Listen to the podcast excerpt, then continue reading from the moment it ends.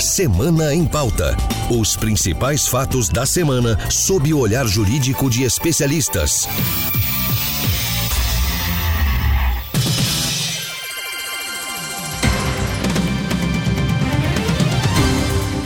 Olá, eu sou Pedro Scartesini e você acompanha agora o podcast Semana em Pauta, com a análise jurídica do principal fato da semana.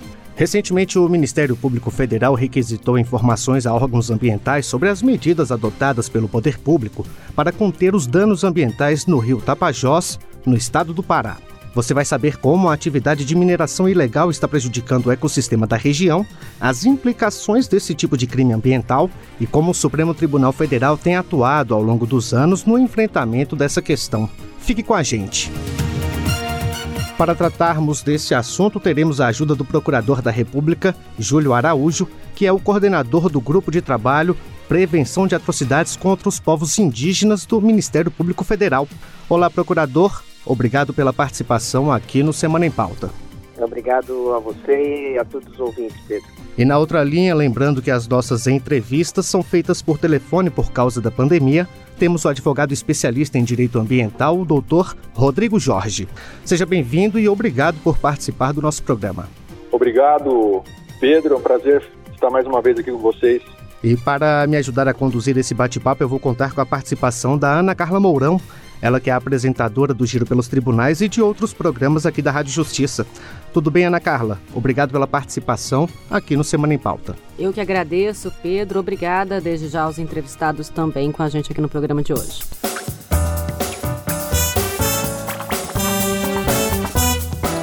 Antes de a gente começar a nossa conversa, eu convido vocês a ouvirem a reportagem de Rafael Braga, que tem detalhes do procedimento aberto pelo Ministério Público Federal para apurar os motivos e os responsáveis pelo escurecimento das águas no distrito de Alter do Chão, município de Santarém, no estado do Pará.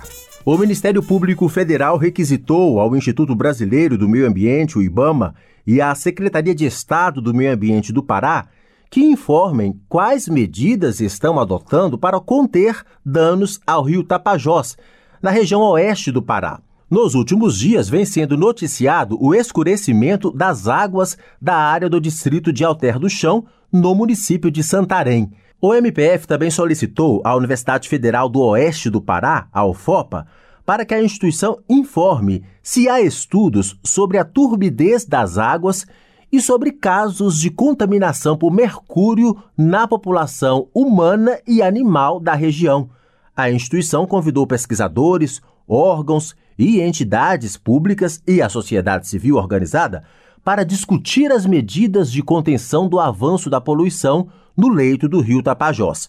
Segundo o MPF, o órgão alertou à Justiça Federal sobre o fato de que o município de Santarém estaria descumprindo sentença de 2019 que determina a realização de exames de baldeabilidade periódicos na região das praias do distrito de Alter do Chão. Os procuradores federais querem que o município seja obrigado a apresentar imediatamente os resultados dos exames.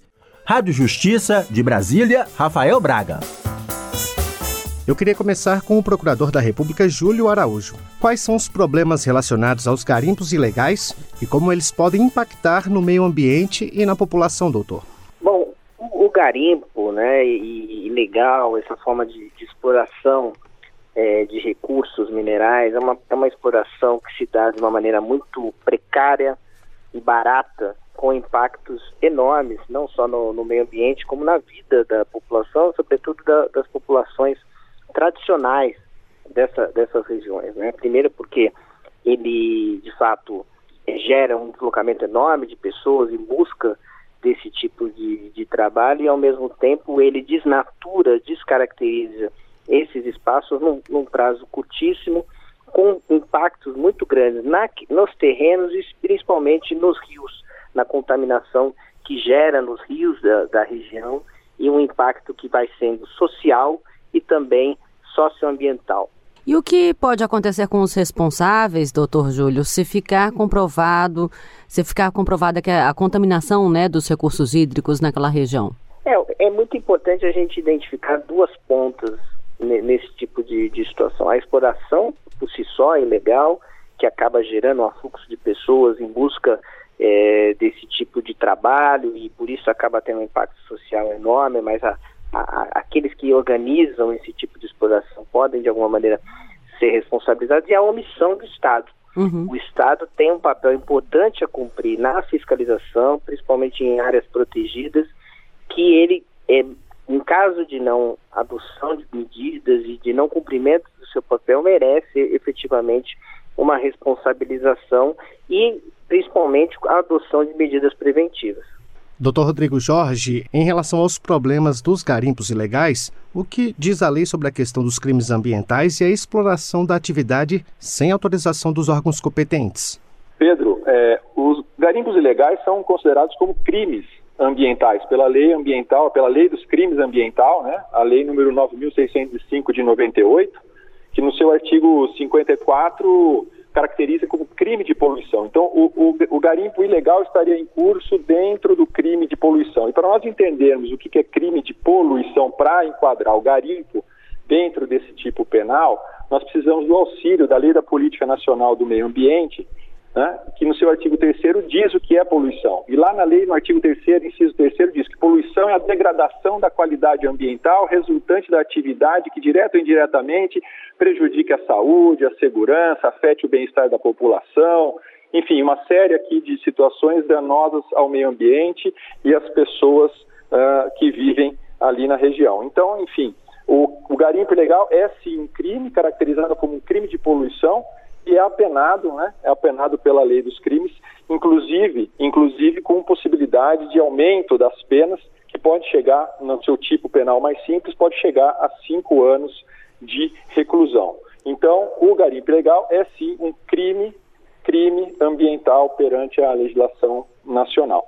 E com relação à exploração da atividade sem autorização dos órgãos competentes, também é possível de caracterizar essa atividade, né, essa atividade sem autorização, essa atividade ilegal, também como crime ambiental, mas agora pelo artigo 56 dessa mesma lei dos crimes, que nesse caso determina né, uma, como pena uma detenção de seis meses a um ano e mais multa. Então, tanto o garimpo ilegal como a exploração de atividades sem autorização dos órgãos competentes ambos são caracterizados como crimes contra o meio ambiente e passíveis de, de reclusão e multa. E nessa questão ainda, né, da punição aos responsáveis pela exploração irregular de garimpo, doutor Rodrigo, é, na sua opinião, é, existe punição de fato adequada, falta rigor também, é, não só na punição, mas na forma de coibir é, esse tipo de crime ambiental, com monitoramento, fiscalização, né, uma questão de prevenção também é, está em falta? Ana, muito bem colocada essa sua pergunta. Né? Eu tenho comigo que a legislação brasileira, a legislação nacional, de um modo geral, não só a criminal ligada ao meio ambiente, mas a todo o arcabouço legal uh, que trata das questões ambientais, é uma legislação muito adequada. A legislação brasileira é uma legislação boa. Ela é copiada por outros países né, do mundo. Uhum. É uma uhum. legislação forte, adequada, muito ampla, né? É, ela é tão ampla e na exata medida em que o bem ambiental também é amplo. Nós estamos falando aqui né, de, de um meio ambiente que nós chamamos de bens trans ou meta individuais. Né? Então, exatamente por essa amplitude é que a, a legislação também é, se faz necessário ter essa amplitude em todos os segmentos para não deixar escapar nenhum tipo de é, dano ou ataque ao meio ambiente. Na verdade, repetindo, a legislação, ao meu ver, ela é bastante adequada Agora, de fato, como você disse, disse muito bem, Ana, é, o que nós encontramos é, é, a questão da efetividade. Né? São, são investigações longas, são processos que se arrastam por anos, então se assim, a dificuldade de realmente uh, fazer com que o, o, infrator sinta a punição na pele. Então nós temos aí um problema não de legislação, penso eu, mas uma questão de efetividade, uma questão mais estrutural, como você disse também muito bem, de prevenção, de fiscalização. Agora, nós temos que considerar também o tamanho do país, é um país uhum. né, continental, os problemas são muitos, uh, a diversidade em todo o país também é uma coisa que dificulta, mas isso não pode ser de forma alguma justificativa para a ausência da presença do Estado, da punição e para o infrator ter absoluta convicção de que ele vai ter que responder pelas suas práticas contra a legislação, contra o meio ambiente ecologicamente equilibrado. Trocando em miúdos os termos jurídicos explicados na linguagem do dia a dia. E como vocês já sabem, o nosso quadro Trocando em Miúdos tem o objetivo de traduzir os chamados juridiquês, aqueles termos usados por juízes e advogados que muitas vezes a gente não consegue entender. Eu percebi que o Dr. Rodrigo Jorge usou há pouco a expressão o meio ambiente é o conjunto de bens trans ou meta-individuais. Vamos ouvir. o bem ambiental também é amplo. Nós estamos falando aqui né, de, de um meio ambiente que nós chamamos de bens trans ou meta-individuais. Doutor Rodrigo Jorge, qual é o significado da expressão que acabamos de ouvir? Muito bem, quando nós caracterizamos o meio ambiente como o conjunto dos bens trans ou meta-individuais, quer significar que é um conjunto de bens que ultrapassam a individualidade. São bens que não podem ser apropriados, ou melhor, não de deveriam ser apropriados de forma individual. As relações, as inter relações entre esses bens que compõem o meio ambiente são relações trans ou meta-individuais, repetindo, que ultrapassam o círculo do privado, ultrapassam o círculo da individualidade. E para entender bem isso, Pedro, basta a gente pensar o seguinte: a quem pertence o ar que nós respiramos? O ar é um bem ambiental.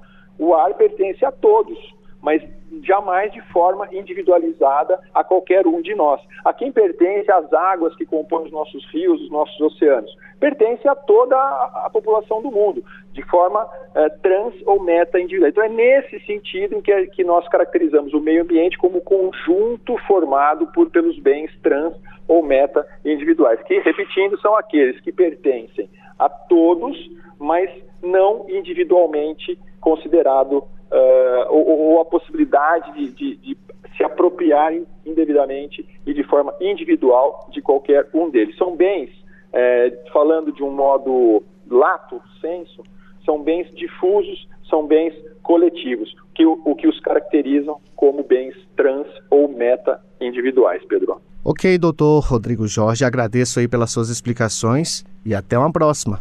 Eu é que agradeço, Pedro, muito obrigado, um prazer participar deste programa. Trocando em miúdos os termos jurídicos explicados na linguagem do dia a dia.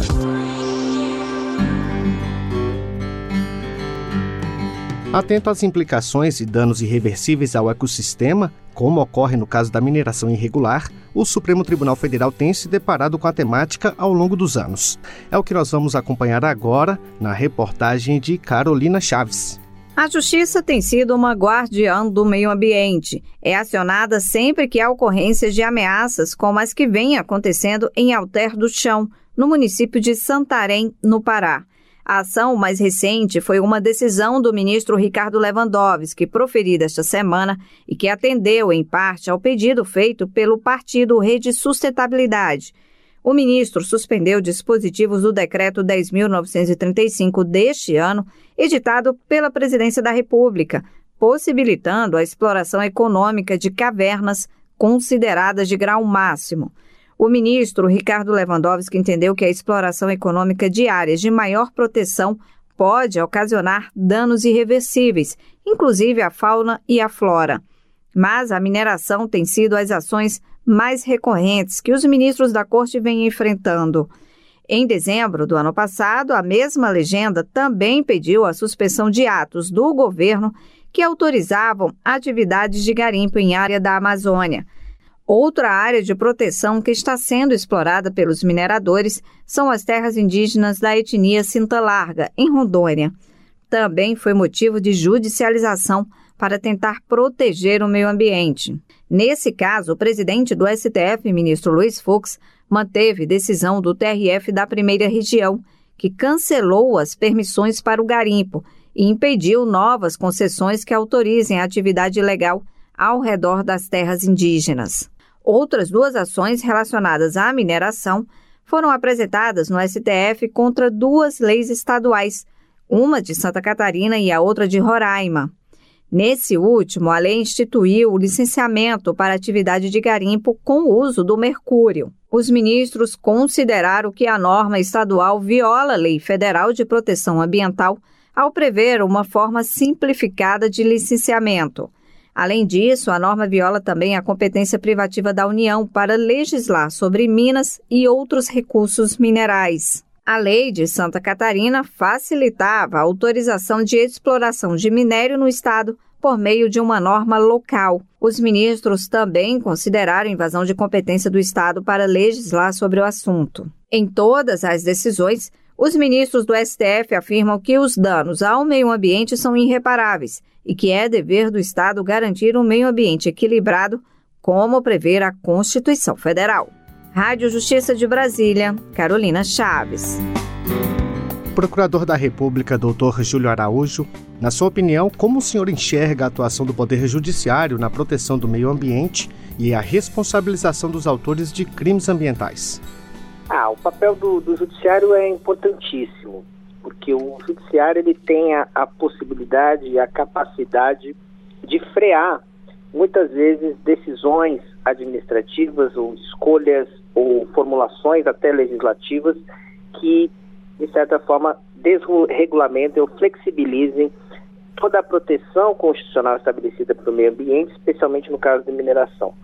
É, a partir do momento que essas medidas administrativas ou legislativas são adotadas, se não houver uma, uma capacidade rápida de proibição ou de, freio aos seus efeitos, fatalmente os danos vão ser provocados e não haverá chance de recuperá-los essa irreversibilidade dos danos que são causados né, na mineração ilegal, no garimpo, é, é o que provoca muitas vezes uma aposta dos violadores na continuidade da, dessa violação, justamente porque a partir do momento que você cria um cenário de terra arrasada, bastaria só uma chancela daquela ilegalidade. Então, quando a gente tem um judiciário presente que acompanha os fatos, embora muitas vezes não dê conta de tantas violações, é fundamental para que a gente é, suspenda os efeitos de certas medidas.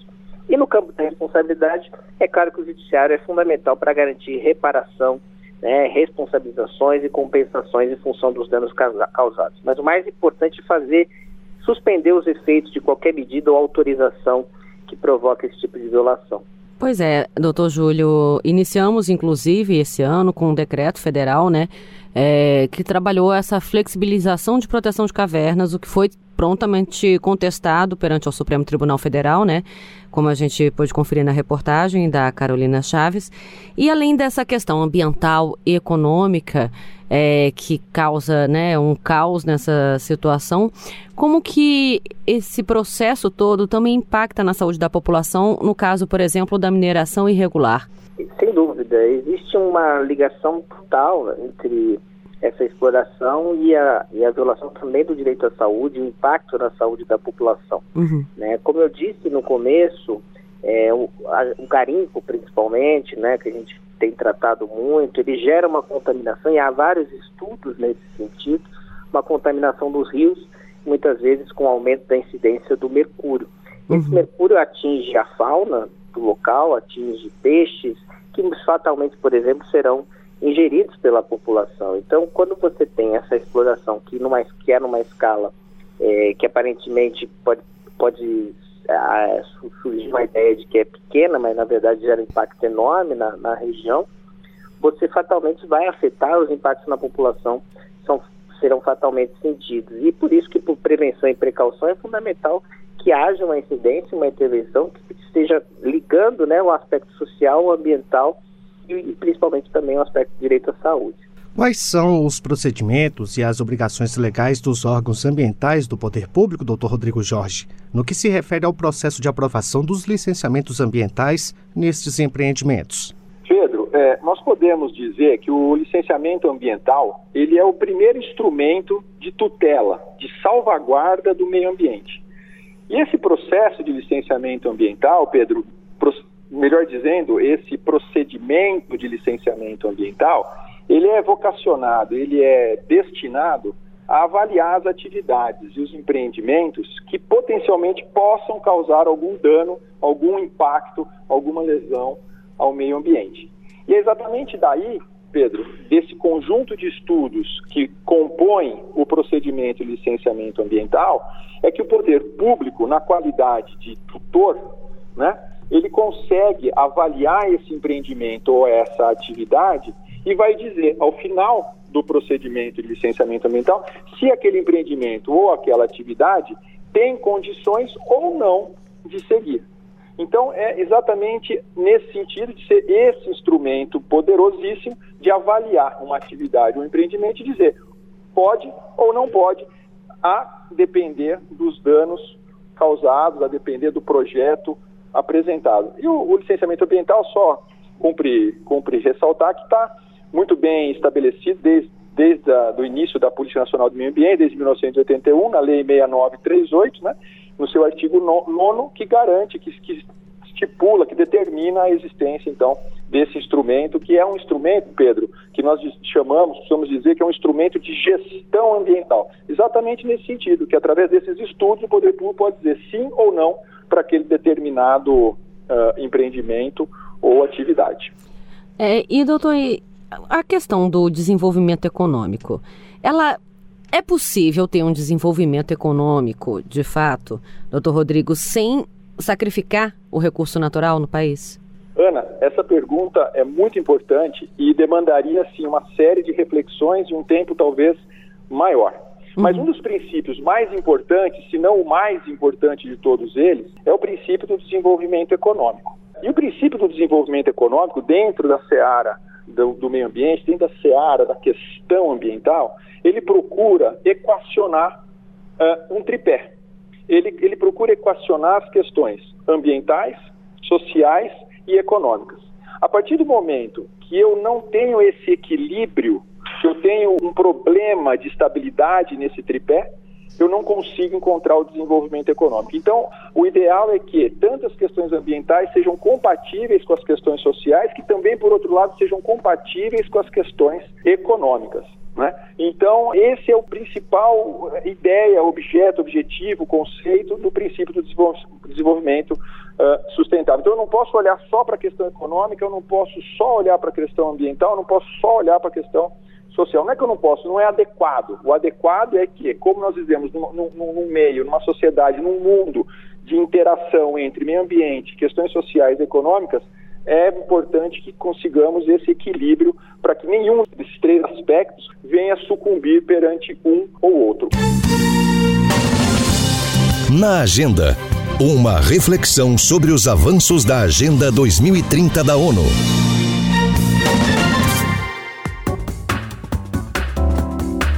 E nós vamos falar agora da Agenda 2030. Ela é um plano das Nações Unidas com metas de desenvolvimento sustentável.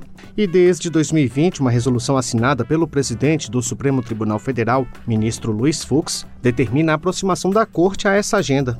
Por isso, no fim do nosso programa, a gente sempre faz uma análise do tema debatido no contexto da Agenda 2030 os Objetivos de Desenvolvimento Sustentável número 6, 14 e 15 falam da proteção da água potável, da vida na água e no uso sustentável dos ecossistemas. Vamos conferir na reportagem de Neto Costa sobre o assunto. Os Objetivos de Desenvolvimento Sustentável da ONU são um apelo global à ação para acabar com a pobreza, proteger o meio ambiente e o clima e garantir que as pessoas possam desfrutar de paz e prosperidade.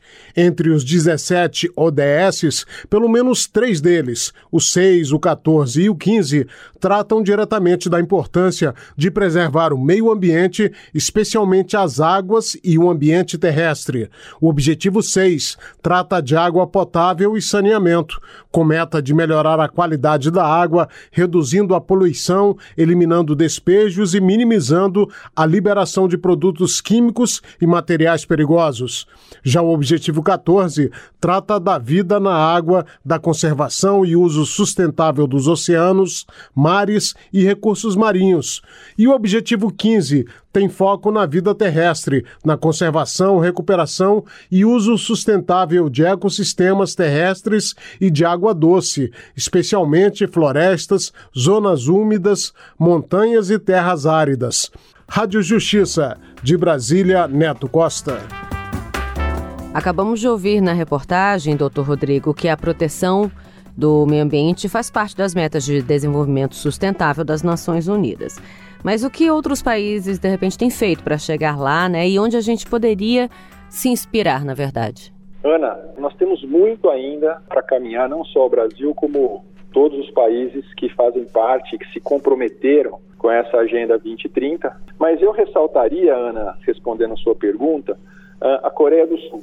Uhum. A Coreia do Sul, já muito antes né, da, da, da Agenda 2030, tem uma preocupação muito grande com a questão, e vou destacar aqui só para ficar no, no tema, é, com relação aos recursos hídricos. Então, desde 2004, para não ir mais para trás, para não chegar mais longe no tempo, a Coreia do Sul já implantou, introduziu um sistema de gerenciamento, de controle de poluição, de carga de poluição total em todas as suas águas. É um projeto vencedor, né? e junto a isso, e agora em 2018, ou seja, posterior à Agenda 2030, é, fez uma grande reforma, reformulou todo o sistema nacional de gestão de suas águas. Eu gostaria muito de, de poder ver um dia a cidade onde eu moro, que é São Paulo, é, como a capital, Seul, Procurador da República, Dr. Júlio Araújo. Além da responsabilização criminal, como funciona o estabelecimento de acordos para reparação de danos causados pela mineração.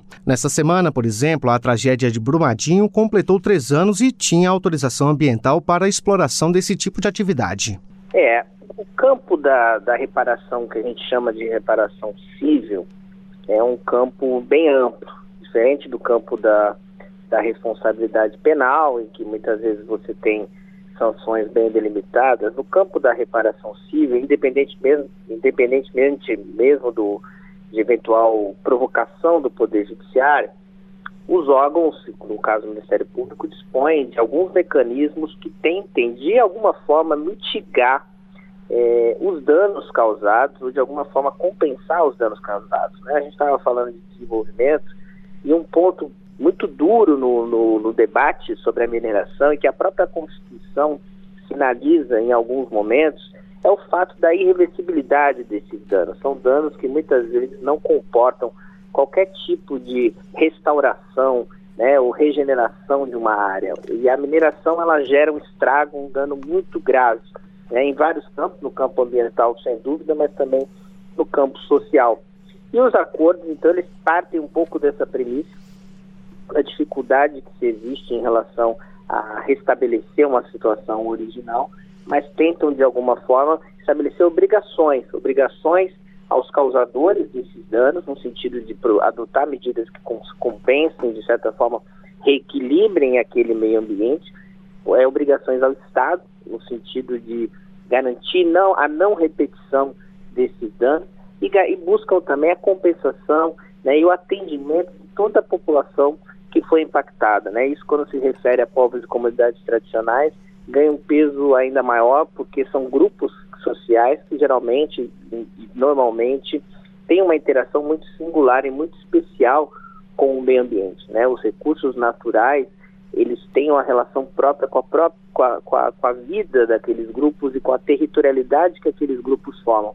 Então todos esses acordos eles tentam contemplar e muitas vezes é difícil porque é, é muito complicado objetivar o impacto que esses danos, não só materialmente, mas mora, moralmente, psicologicamente geram em todas essas populações, mas o objetivo desses acordos é justamente tentar garantir algum tipo de reparação. Infelizmente, o nosso programa está chegando ao fim. Mas semana que vem tem mais fatos marcantes, portanto, já temos um novo encontro marcado aqui no Semana em Pauta. Eu sou Pedro Scartesini e quero agradecer a participação do Procurador da República, doutor Júlio Araújo. Muito obrigado, grande abraço. Meus agradecimentos também ao doutor Rodrigo Jorge, advogado especialista em direito ambiental. Muito obrigado, Pedro. Obrigado, Ana. E obrigado pela parceria, Ana Carla Mourão. Eu que agradeço o convite, Pedro. Obrigada também aos doutores que participaram. O Semana em Pauta é um podcast da Rádio Justiça com a produção de Ana Cláudia Possati e trabalhos técnicos de Daniel Leite, Secretaria de Comunicação Social, Supremo Tribunal Federal. Semana em Pauta. Os principais fatos da semana sob o olhar jurídico de especialistas.